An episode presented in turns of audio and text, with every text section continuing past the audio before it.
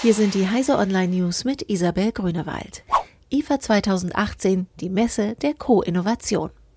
Die ganz großen technischen Sprünge sind auf der IFA, die am Freitag in Berlin offiziell öffnet, nicht zu sehen. Neuheiten gibt es eher bei den inneren Werten. Sprachsteuerung ist das Nutzerinterface der nächsten Generation, erklärt Messechef Christian Göke. Sprachsteuerung und künstliche Intelligenz halten jetzt vor allem bei Haushaltsgeräten Einzug. Die beiden Branchen unter einem IFA-Dach sind Beispiele für die Co-Innovation, die Göke zum Auftakt der Messe skizzierte.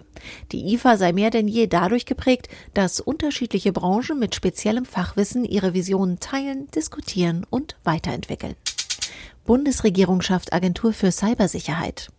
Die Bundesregierung hat die Gründung einer Behörde beschlossen, um den Staat und seine Bürger in Zukunft besser vor Hackerangriffen schützen zu können. Die Agentur für Innovation in der Cybersicherheit soll ihre Arbeit Anfang 2019 aufnehmen.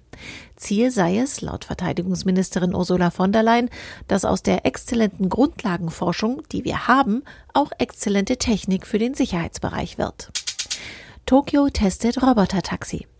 In Tokio hat diese Woche ein Robotertaxi seinen Dienst aufgenommen. Die Fahrten dienen als Test für ein geplantes Angebot von Robotertaxis zu den Olympischen Sommerspielen im Jahr 2020 in Tokio, berichtet Technology Review.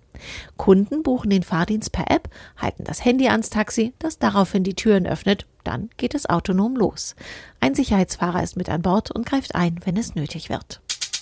Beschwerden über Shopping-App Wish. Die Shopping-App Wish hat mit Schnäppchen zu Kampfpreisen eine große Nutzerzahl gewonnen. Doch Verbraucherschützern zufolge können die Produkte mit Rabatten bis zu 90 Prozent oftmals teuer werden.